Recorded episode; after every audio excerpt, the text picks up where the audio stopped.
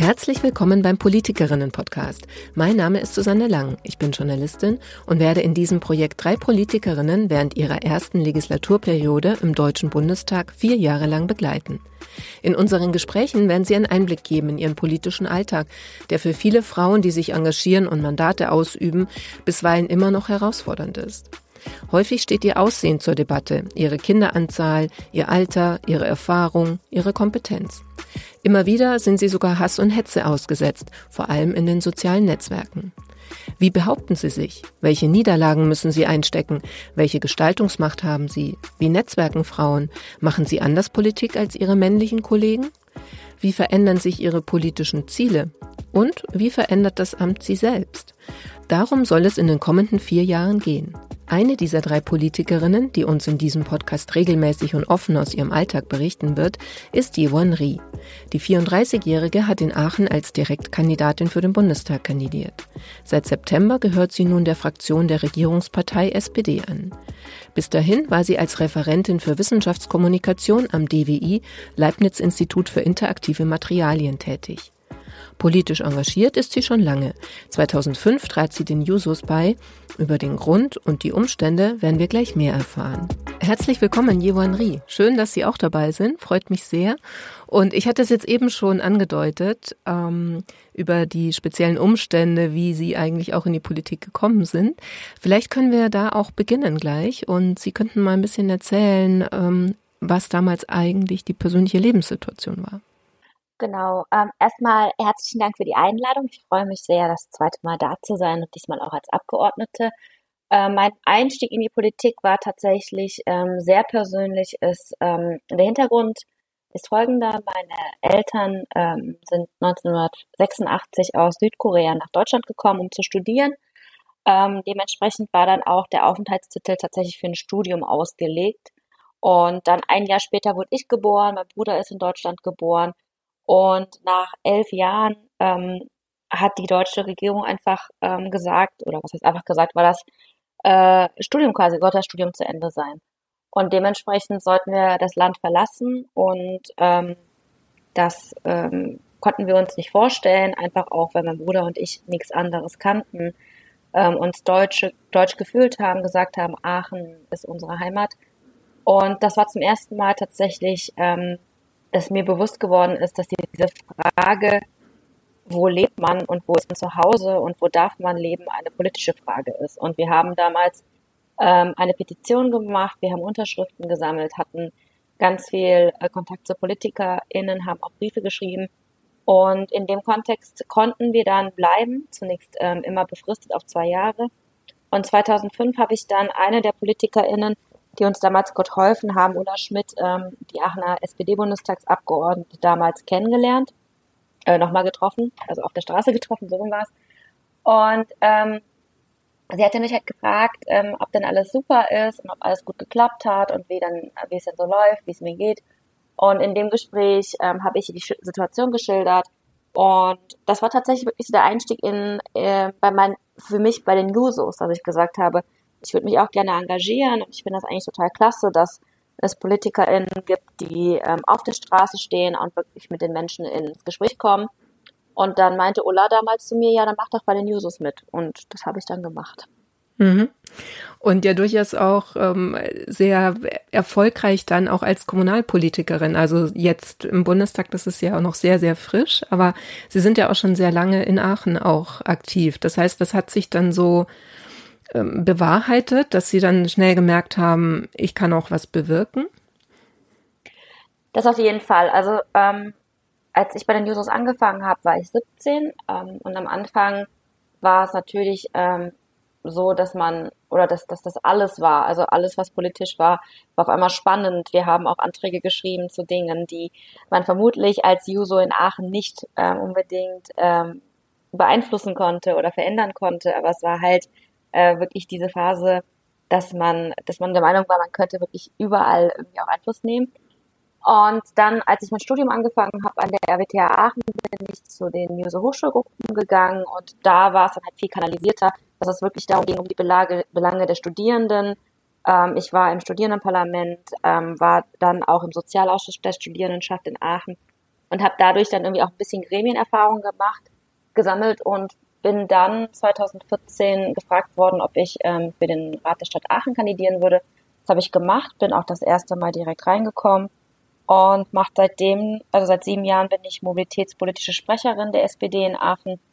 Und ja, also deswegen kann ich eigentlich nur sagen, ja, also es war tatsächlich so, dass man was bewirken konnte. Oder in meinem Fall habe ich die Erfahrung gemacht, dass das auch möglich ist. Mhm.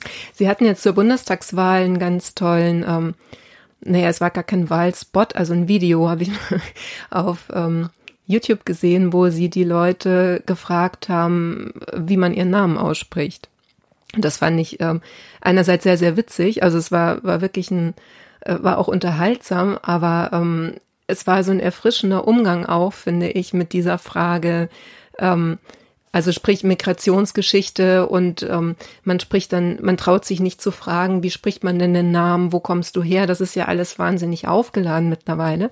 Gleichzeitig ähm, gibt es natürlich all diese Probleme. Gleichzeitig ähm, ähm, wird die Frage immer wieder so subtil ja auch oder schwingt so mit, ähm, gibt es überhaupt eine Berechtigung, hier Politik zu machen, ne, wenn man so einen Namen trägt? Also das alles ist ja so ein wahnsinniger Überbau und das kam aber so leicht in diesem in diesem Video rüber und die, die Leute haben ja auch relativ gut drauf reagiert, oder? Also ich meine, zumindest die, die man sieht. Ich weiß jetzt nicht, wie das, wie viele sie noch befragt haben, die vielleicht nicht äh, gut reagiert haben, aber das schien mir irgendwie so ganz, ganz entspannt letzten Endes zu sein.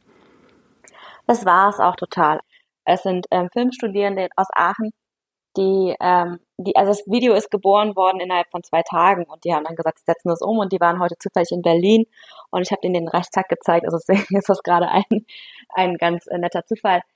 Ähm, der, das Video ist tatsächlich entstanden, weil ich gemerkt habe, dass mein Name immer mehr zu einem Thema geworden ist. Also dass es sehr viele Menschen gab, wie Sie jetzt gerade beschrieben haben, die sich auch ein bisschen verunsichert gefühlt haben, die ähm, es, ich habe wirklich Anrufe bekommen äh, von Menschen, die dann gesagt haben, ähm, wir würden gerne wissen, wie ihr Name ausgesprochen wird, weil ähm, wenn ich sie, wenn ich überlege, sie zu wählen, möchte ich zumindest irgendwie wissen, also möchte ich es wenigstens richtig aussprechen. Und das kam ganz, ganz häufig, dass ich auch auf der Straße wirklich angesprochen wurde und gesagt wurde, Entschuldigung, ich hätte da mal eine Frage, ähm, mag jetzt blöd sein, aber wie wird Ihr Name ausgesprochen?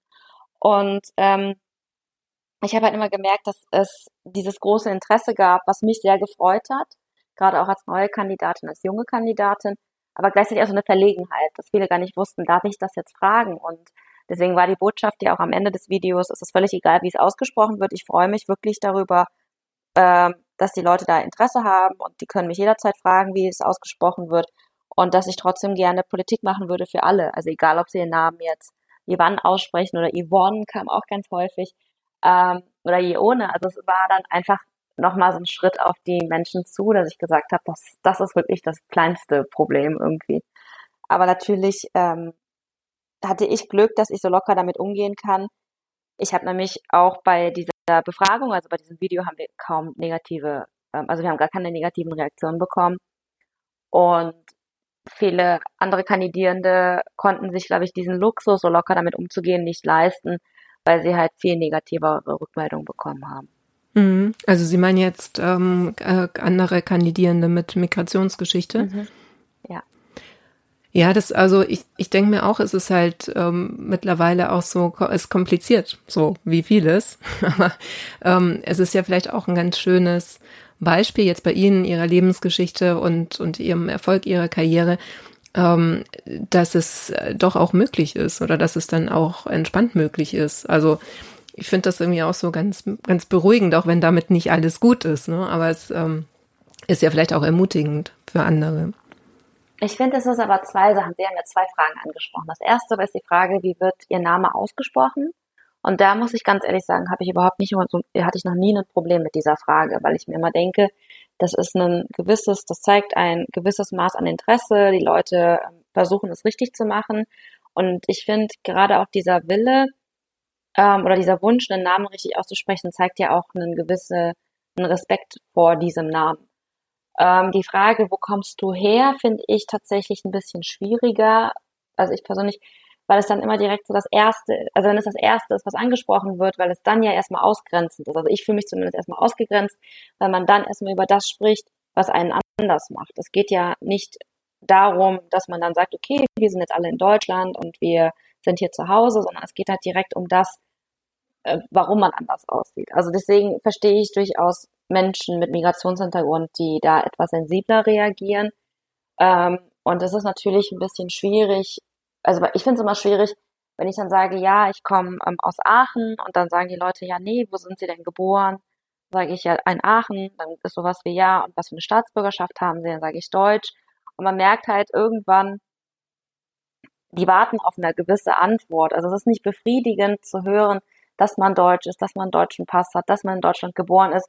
Und man fokussiert sich so sehr auf das, was einen trennt. Und das, deswegen, ich verstehe schon durchaus, dass diese Fragen auch ähm, verletzend sein können, je nachdem, in was für einer Situation sie gestellt werden. Hm. Naja, klar, oder auch mit welchem Unterton oder in welchem Kontext. Genau. Ne? Das kann, man ja auch nicht trennen. Sagen, es gibt ja dann auch so eine bestimmte Gesprächsatmosphäre, da merkt man ja schnell, ist das jetzt wohlgesonnen oder ist das eigentlich eben ausgrenzend gemeint.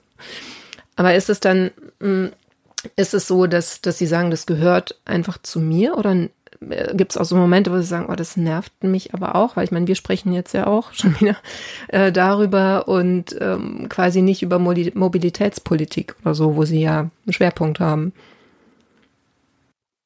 Aber es hat mich früher genervt.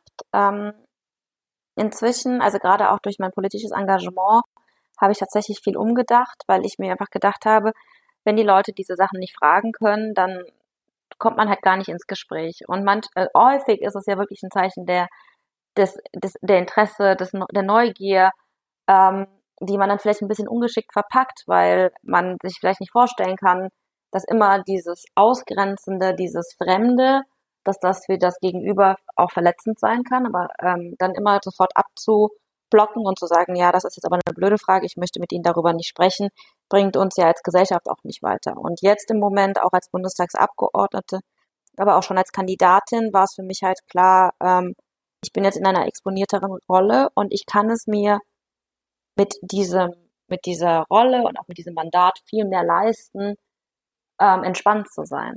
Ähm, und, und vor allen Dingen mich vielleicht auch nicht unbedingt immer in dieser Rechtfertigungsrolle se zu sehen. Und deswegen bin ich da total offen, also viel, viel offener, als ich es vielleicht gewesen bin, als ich noch studiert habe oder so.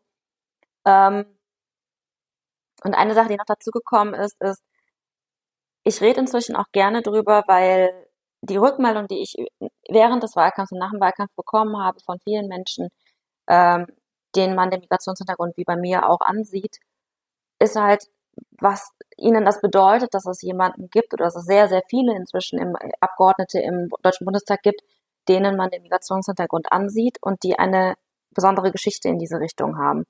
Und deswegen sehe ich das schon so ein bisschen auch als meine Verantwortung, vielleicht auch als meine besondere Rolle, einfach das auch sichtbar zu machen und auch darüber zu sprechen. Und wenn ich zu Sachen eingeladen werde, wo das das Thema ist, gehe ich sehr, sehr viel entspannter und gelassener mit um und freue mich sogar darüber reden zu können, weil es ja durchaus auch mutmachend ist. Ja, Sie haben, genau, Sie sind jetzt ja da, haben viel geschafft im Bundestag und ähm, wie war das dann so? Also wie mal wirklich zurückgegangen, 26. September 21. Wann haben Sie erfahren, dass Sie auch wirklich im Bundestag sind? Also über das Direktmandat hat es ja dann erstmal nicht geklappt. Und ähm, aber über die Liste, also wann wussten Sie, okay, ab jetzt bin ich dann in Berlin? Es war eine ziemlich lange, also es war wirklich eine sehr lange Nacht. Ähm, ich habe einen ähm, Rats, also mein Fraktionsvorsitzender in der Ratsfraktion in Aachen ist Mathematiker und hatte ganz viele verschiedene Excel-Tabellen und hat sich alle Landeslisten angeguckt und hat mir dann irgendwie so um 10, 11 Uhr gesagt, du Ivan, ich habe jetzt alles durchgerechnet, was man an Möglichkeiten durchrechnen kann und du bist eigentlich drin. Und da habe ich immer noch nicht dran geglaubt, weil es gab kein, ähm, kein amtliches äh, vorläufiges Endergebnis. Und deswegen ähm, bin ich schlafen gegangen und wusste nichts. Also ich wusste gar nichts.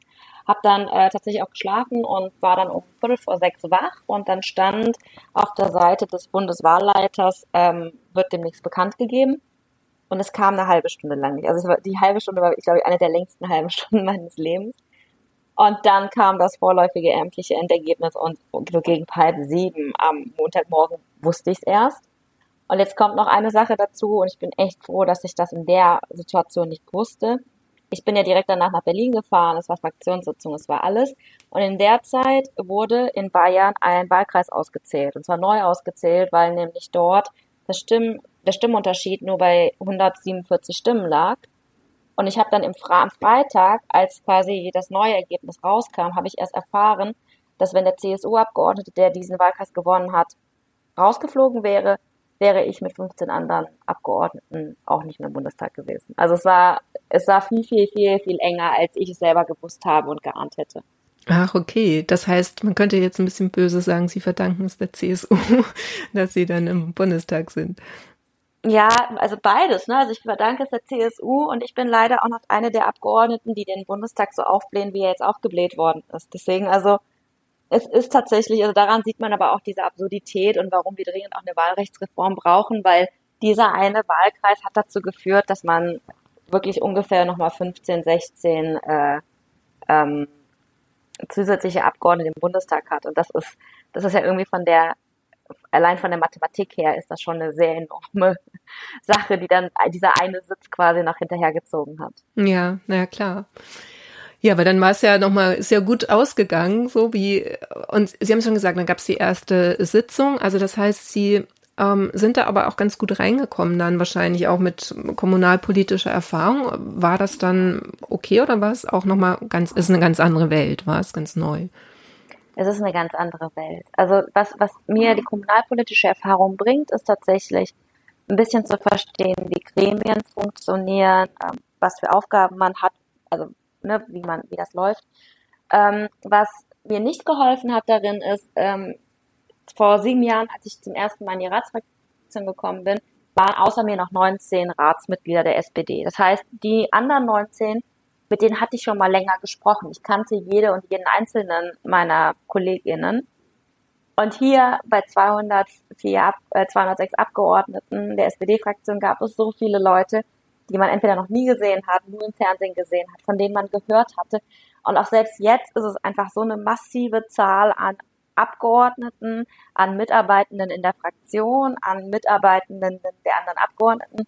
Das ist viel, viel größer. Das ist einfach hier wirklich ein, das kann man sich gar nicht vorstellen. Also es ist einfach wirklich sehr, sehr viel größer und ich laufe immer noch mit großen Augen und mit großem Respekt durch den Bundestag und auch bei meinen Mails oder wenn mich jemand kontaktiert von den anderen KollegInnen, ist, ist, ist es einfach ein ganz anderes Gefühl und auch eine ganz andere Arbeitsweise. Mhm. Und haben sich dann aber schon so, weiß nicht, Grüppchen gebildet? Also gibt es dann so eine Dynamik, dass man nicht alle 206 oder so kennenlernt natürlich, aber vielleicht in kleineren Gruppen? Es gibt ähm, in der, also in die SPD sind sehr wichtig die Landesgruppen. Ähm, da habe ich jetzt auch sehr viel Glück, dass ich in der Landesgruppe NRW bin. Und ähm, aus Nordrhein-Westfalen sind 49 Abgeordnete. Das heißt, wir sind mit Abstand die größte Landesgruppe. Ähm, wir in dieser, in diesem Rahmen wird dann auch häufig mal Sachen vorberaten oder es gibt die Informationen oder es gibt auch einfach Diskussionen zu gewissen Dingen. Äh, dann gibt es natürlich die Strömungen. In, ähm, in der ähm, SPD gibt es drei Strömungen, wo man sich auch nochmal ähm, gesellig einfach zusammentun kann, wo man auch Inhalte bespricht, wo man ähm, mit, mit anderen Abgeordneten auch in den Austausch kommt. Das hilft natürlich ungemein, sowohl die Landesgruppen als auch die Strömungen, dass man in kleineren Gruppen zumindest erstmal ein bisschen Orientierung findet. Aber ich hatte halt unglaubliches Glück. Ähm, ich hatte aus dem Wahlkampf heraus war ich schon äh, sehr gut vernetzt mit meiner Kollegin aus Köln, mit Senna Abdi, die jetzt auch zum ersten Mal reingekommen ist. Und Senna und ich hatten schon während des Wahlkampfs immer, haben uns immer ausgetauscht. Also immer sowas wie, hast du den Termin bekommen? Oder ich habe den und den Kommentar bekommen, äh, wie gehst du damit um? Oder hast du dann einen Tipp? Oder wie macht ihr das mit Anzeigen? Keine Ahnung. Und Senna und ich sind dann auch am 27. September direkt das erste Mal nach Berlin, sind wir auch zusammen im Zug gefahren. Also es war einfach gut, jemanden an der Seite zu haben. Und diese Gruppe ist dann gewachsen auf fünf. Also ich habe wirklich äh, vier KollegInnen in der Fraktion, mit denen ich fast alles mache. Also nicht immer alles zusammen, aber das schon ganz klar ist, das ist ein absoluter Safe Space. Das ist etwas, wo man einfach auch mal wirklich Fragen stellen kann, wo man auch ein bisschen Frust ablassen kann, wenn man irgendwie das Gefühl hat, irgendwie läuft es gerade nicht so gut. mm, wo wir zum Beispiel auch so Sachen fragen wie, ähm, wir müssen jetzt auch unsere Büros besetzen ähm, und haben das natürlich in dieser Größenordnung alle noch nicht gemacht. Ob es da Tipps gibt, wenn wir irgendwie uns unsicher sind, ähm, wenn es wichtige Deadlines gibt, wenn die eine Landesgruppe etwas weiß, was die andere Landesgruppe noch nicht weiß. Das alles sind so Sachen, ähm, wo wir uns äh, echt unterstützen, also zu fünf. Und, von den fünfen wohne ich tatsächlich sogar mit zweien in der Abgeordneten-WG zusammen. Ah, okay. Also das äh, ist quasi auch schon geregelt, dann die Wohnungsfrage in Berlin. Genau, also zu der Gruppe gehören halt Naim Senna noch Rim Alabali Radovan, die ja jetzt zur Staatsministerin geworden ist. Ähm, dann Lena Werner aus Rheinland-Pfalz und Brian Nichols aus ähm, dem Ruhrgebiet. Und mit Brian und Lena habe ich tatsächlich auch eine WG zusammen.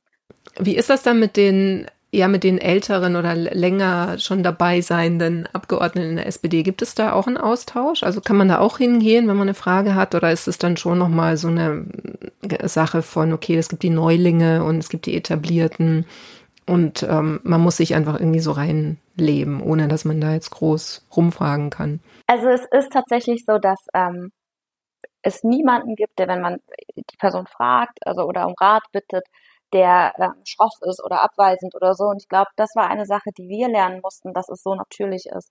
Ähm, dass auch die etablierten, gerade auch die, die man tatsächlich aus dem Fernsehen kennt, dass es überhaupt kein Ding ist, am Rande einer Fraktionssitzung kurz vorbeizugehen und zu sagen, hm, weißt du, ich habe das und das gelesen und ich werde im Wahlkreis darauf angesprochen und das ist doch dein Gebiet. Ähm, kannst du mir vielleicht kurz sagen, wie man das einzuordnen hat? Das ist überhaupt kein Problem. Ähm, viele freuen sich tatsächlich auch total, ähm, wenn man sie was fragt und sie dann irgendwie was erklären können. Und ähm, es hat sehr geholfen, dass wir ganz am Anfang hatten wir noch keine Büros, also gar nicht, noch nicht mal Übergangsbüros. Und da wurden wir immer ähm, zu älteren Abgeordneten oder zu Abgeordneten, die bereits drin waren, gesetzt. Also wirklich einfach immer, dass es irgendwie passte in derselben Landesgruppe oder so. Und, ähm, und das hat super geholfen, weil das einfach auch so ist, dass dann nicht nur die Abgeordneten helfen, sondern auch die Büros, die ja auch unglaublich viel wissen, dass die dann irgendwie einen auch helfen, wo die Poststelle ist, wie man damit umgeht, ähm, wenn, wenn der Drucker nicht funktioniert, wo der, äh, wo die Spülmaschine ist, wie man, das war also einfach spannend, also auch wie man BesucherInnen anmeldet.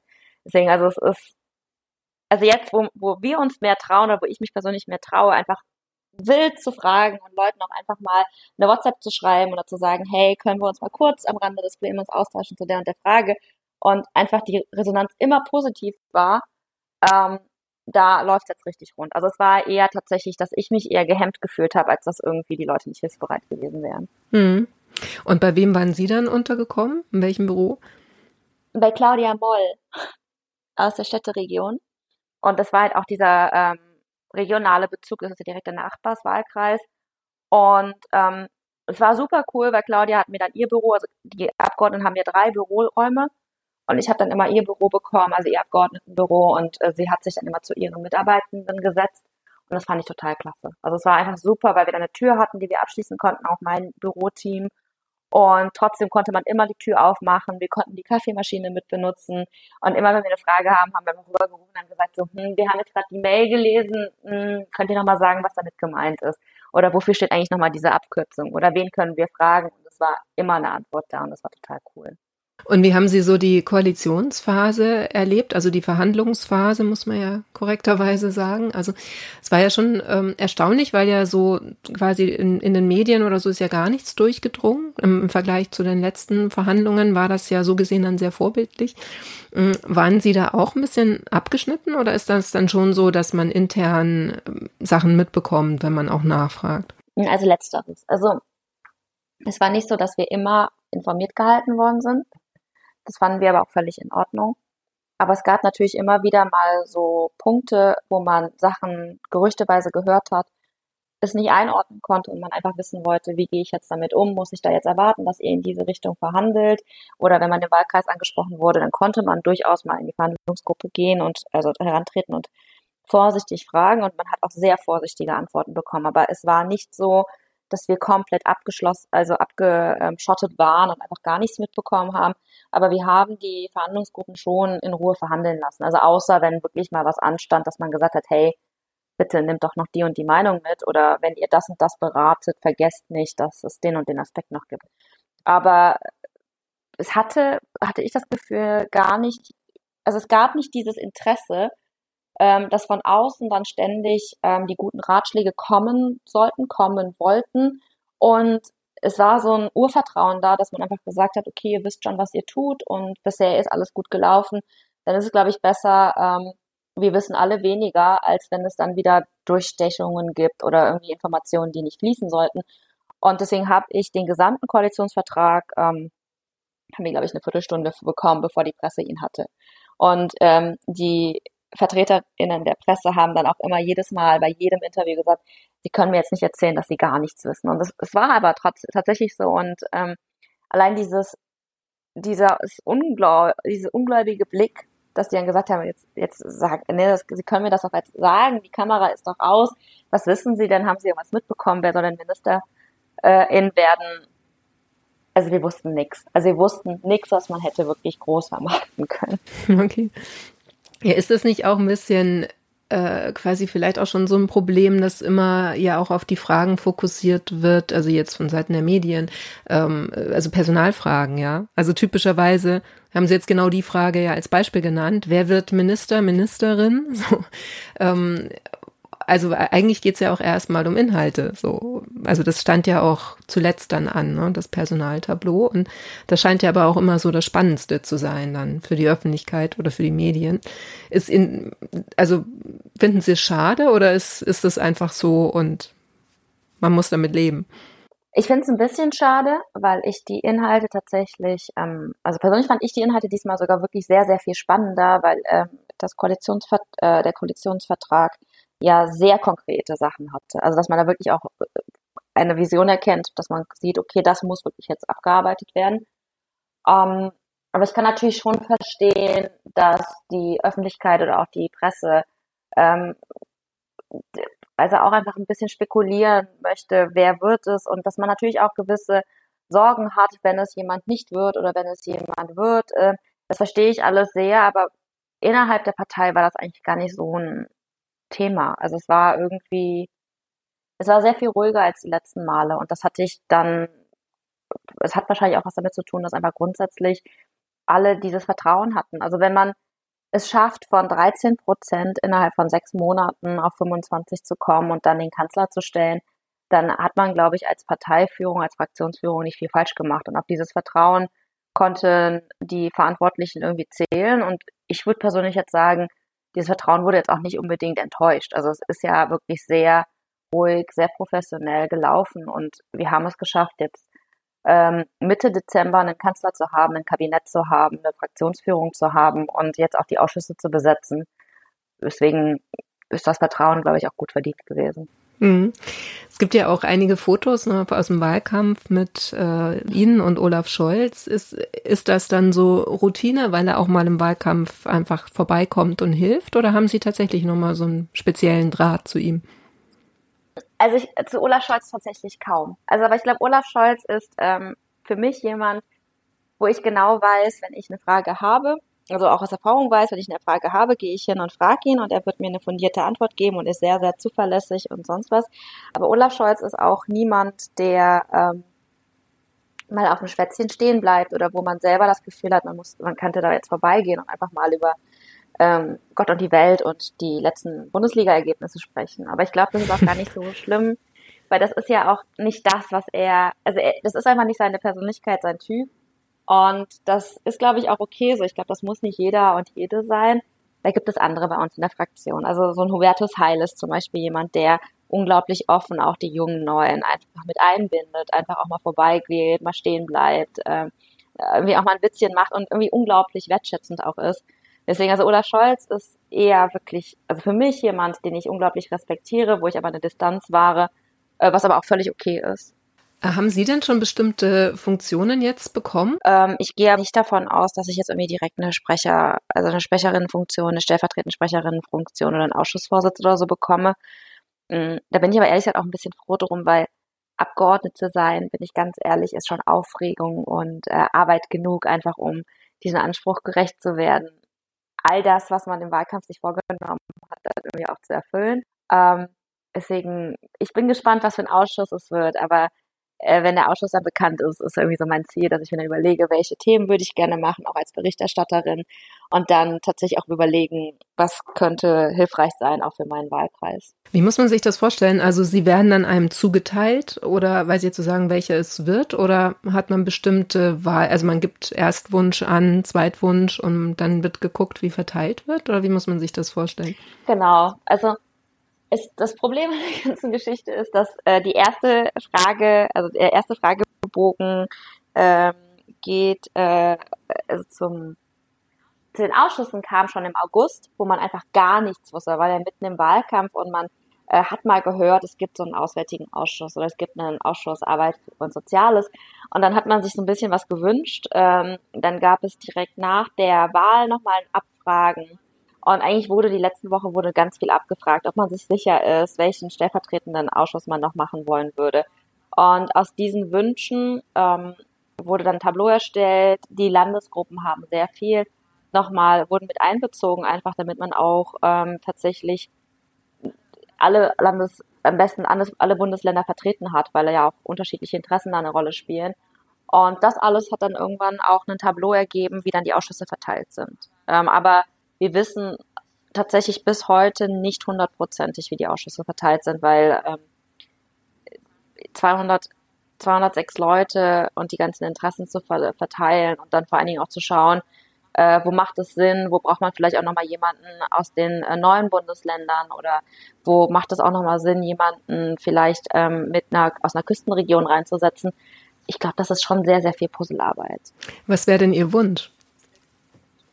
Ich hätte mir tatsächlich zwei Sachen gewünscht. Äh, das eine war ähm, der Ausschuss für Bildung und Forschung, ähm, weil ich ja selber beruflich auch aus dem Wissenschaftsministerium in NRW komme, die letzten drei Jahre in Forschungsinstituten ähm, Station gemacht hatte und grundsätzlich das Thema auch für den Wahlkreis wichtig ist. Und dann natürlich ähm, aufgrund meiner kommunalpolitischen Erfahrung auf jeden Fall Verkehrspolitik. Das waren so die beiden Wünsche. Und ich kann mir vorstellen, dass es einer von beiden wird. Verkehrspolitik, sind Sie da zufrieden? Weil das war ja schon, schon das erste Thema, das so ein bisschen für Aufregung gesorgt hat. Also die, die Besetzung, beziehungsweise, dass die FDP das Verkehrsministerium bekommt und so Sachen wie Tempolimit und eben keine Verkehrswende, beziehungsweise sagen die das natürlich nicht so, aber so wurde es diskutiert, ähm, eben mit der Kfz-Steuer und, und Dieselfahrzeuge und so. Ähm, wenn Sie sagen jetzt Verkehrspolitik, ja, wenn es so eine Herzensangelegenheit ist, wie gucken Sie denn da in die Zukunft dann? Ähm, mit sehr viel Vertrauen in die Grünen, ähm, weil ich glaube nicht, dass, also wir haben eine Ampelkoalition, wo drei Parteien drin sind und ähm, es ist, glaube ich, sehr offensichtlich und auch sehr selbstverständlich, dass gerade auch die Grünen ein großes Interesse haben an der Mobilitätswende, vor allen Dingen, dass sie auch so schnell und so nachhaltig kommt. Wir als SPD haben ganz klar gesagt, wir wollen eine Mobilitätswende. Dazu gehört auch, ähm, dass Mobilität und auch öffentlicher Personennahverkehr ähm, tatsächlich zur Daseinsfürsorge gehört. Für uns ist vor allen Dingen auch der soziale Aspekt äh, wichtig.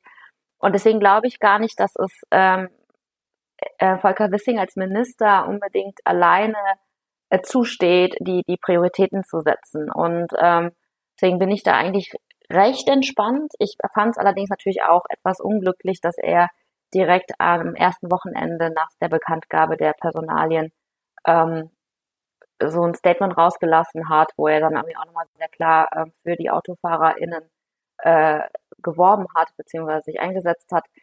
Äh, vor allen Dingen, weil es auch ein bisschen falsch ist. Das heißt ja nicht, es, es wirkt immer so, als würden alle anderen unbedingt den AutofahrerInnen absichtlich was wegnehmen wollen. Ich glaube, äh, den meisten Menschen ist einfach klar, dass wir umdenken müssen und dass wir halt Alternativen schaffen müssen.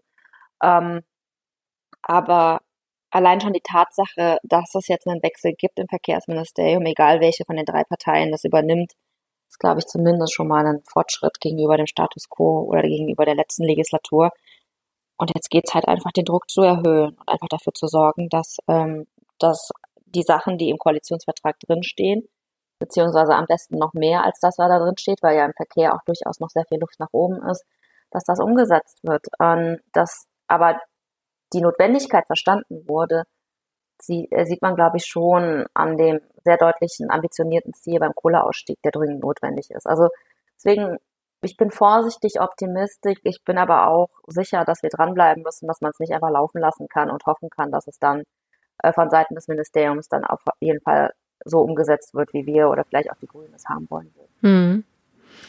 Ich habe noch mal so vielleicht auch dann schon abschließend noch mal eine Frage, die, die ist eine Klammer zum zum Anfang unseres Gesprächs. Ähm, es sitzt ja auch die AfD im Bundestag. So ist das für Sie also wie ist das für Sie? Dass die AfD mit im Bundestag wird? Ja, also ich meine jetzt atmosphärisch, nicht die Tatsache, dass sie da ist, sondern ähm, genau, also ich meine, Sie sitzen ja nicht direkt neben der AfD, aber nichtsdestotrotz ähm, gibt es äh, ja die Abgeordneten, gibt es die Zwischenrufe, gibt es, be begegnet man sich ähm, auf den Fluren und so also weiter. Also begegnen habe ich tatsächlich nicht so viel bisher, also direkte Begegnungen hatte ich bisher nicht wirklich viele. Ähm, aber es ist unangenehm, allein schon diese Zwischenrufe. Also ich verstehe durchaus, dass ein Parlament lebendig sein muss und lebendig sein sollte. Und ich glaube auch, dass Zwischenrufe, gerade auch wenn sie authentisch sind und wenn sie ähm, aus dem Moment heraus passieren, einfach ähm, dazu beitragen, irgendwie auch zu verstehen, wie Debatten laufen und wie die Meinungen auch verteilt sind. Aber das, was die AfD zum Teil macht, ist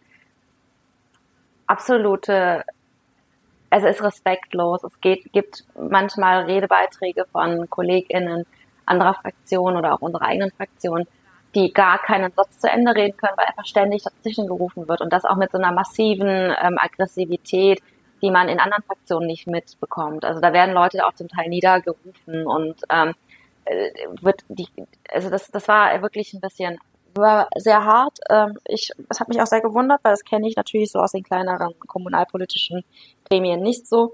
Was mich aber am meisten überrascht und gestört hat, ist tatsächlich ähm, Jessica Rosenthal, ähm, unsere, unsere Bundesvorsitzende, die ja jetzt auch neu eingezogen ist, hat dann ihre erste Rede im Bundestag gehalten und es ist ja eigentlich ähm, Konsens, dass man zumindest bei den ersten Reden auch nochmal ein bisschen Rücksicht walten lässt, weil es ja ein besonderer Moment ist, man auch sehr nervös ist und aufgeregt und das natürlich auch genießen sollte. Und die AfD hat massiv dazwischen gerufen, hat massiv gestört und das ist also Respekt an Jessica Rosenthal, dass sie sich davon nicht aus dem Konzept bringen lassen hat. Aber natürlich wird einem dann mulmig. Und man fragt sich natürlich auch ein bisschen, was passiert, wenn ich da zum ersten Mal stehe, was kriege ich dann von, tatsächlich vom Rednerpult aus gesehen, rechts dann für, für Dinge zu hören. Und das ist kein schönes Gefühl. Und es ist auch kein schönes Gefühl, wenn man sieht, mit was für einer Aggressivität sie dieses Thema Corona zum Beispiel auch für sich instrumentalisieren. Hm. Ja, das genau, das hätte ich jetzt nochmal nachgefragt, ob Sie schon auch eine Rede gehalten haben oder weil da ist man ja auf jeden Fall exponierter, ne? Das äh, lässt sich dann ja nicht genau, also vermeiden. Also bisher noch nicht. Soweit denke ich ehrlich gesagt noch nicht, weil wenn ich jetzt einfach irgendwo anfange nachzudenken, ich glaube, es ist schon wirklich, wirklich besonders. Ich glaube, die erste Rede im Plenarsaal ist schon nochmal wirklich ein großer Meilenstein. Ja, da sprechen wir dann im Januar nochmal. Vielleicht, vielleicht liegt sie dann schon äh, hinter, hinter Ihnen und ähm, genau, können wir da nochmal ein bisschen näher drauf eingehen. Genau. Für jetzt erstmal vielen Dank für dieses Auftaktgespräch. Ja, sehr gerne. Dann wünsche ich Ihnen auf jeden Fall eine sehr schöne Weihnachtszeit und einen guten Rutsch ins neue Jahr. Und wir hören uns dann im Januar. Super gerne und Ihnen all das auch und vor allen Dingen bleiben Sie gesund, weil es ist im Moment ja wirklich das Wichtigste, wie wir gerade alle mitbekommen. Das stimmt. Darüber müssen wir vielleicht dann im Januar auch nochmal sprechen, wenn wir sehen über die Lage. Genau. Okay, vielen Dank. Auch an alle, die uns jetzt zugehört haben, vielen Dank für das Interesse. Und ich würde mich freuen, wenn wir uns nächste Woche gleich wieder hören würden. Da gibt es nämlich die Folge mit Katharina Beck von den Grünen. Und wer mehr über das Projekt wissen möchte oder den Newsletter abonnieren, uns unterstützen, der kann das natürlich sehr gerne machen. Und zwar auf www.diepolitikerinnen.de. Bis dahin, macht's gut.